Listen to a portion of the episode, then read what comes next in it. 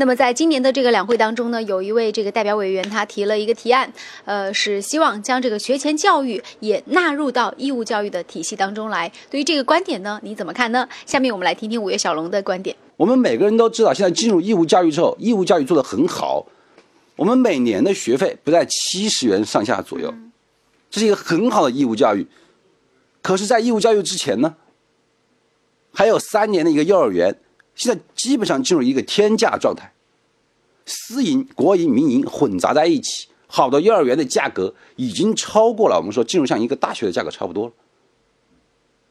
那么，如果有一个拦路虎拦在你的面前，后面的义务教育很多时候我们就像雾里看花一样，你首先要那个叫什么过五关斩六将，用你大量的很多人去为了找关系。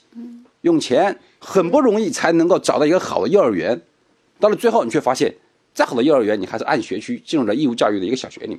觉得这种目前为止非常奇葩的一个运行方式。就是义务教育它是公平的，但是小学它又呃幼儿园它又不公平。对，幼儿园不公平，义务教育是公平的，这非常奇葩，知道吧？把好的政策在前面施加了一个拦路虎。现在目前为止的幼儿园的一个缺失，幼儿园现在办学质量的下降，以及私人幼儿园的高价，将义务教育。那个非常很好很好的东西啊，变成一个雾里看花。对，公立幼儿园确实太缺失了。啊，让这非常奇怪的一个现象。比方说，就我本人来讲的话，我们说很多很多人都有这种感觉啊。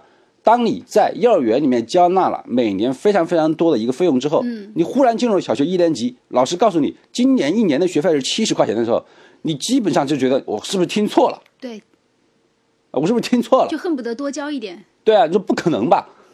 但是小学的质量就越来越好，老师的师资力量也越来越好，他的费用却越来越少，这真的是让我看到了一个义务制度的一个优越性。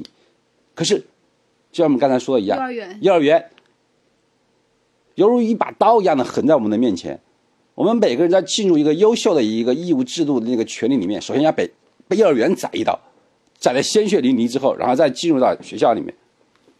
所以说，所以说，让人感觉就是说，是吧？我们解放之前，虽然进入一段黑暗世界一样的，没意思啊，是不是啊？幼儿园我们就好像在旧社会，然后忽然一下一年级解放了，哎呀，是非常有意思，我觉得。所以说，这个的提案非常有非常好，非常好。嗯，你如果你要规范你的义务教育的话，应该把学前教育纳入到一个义务体制里面。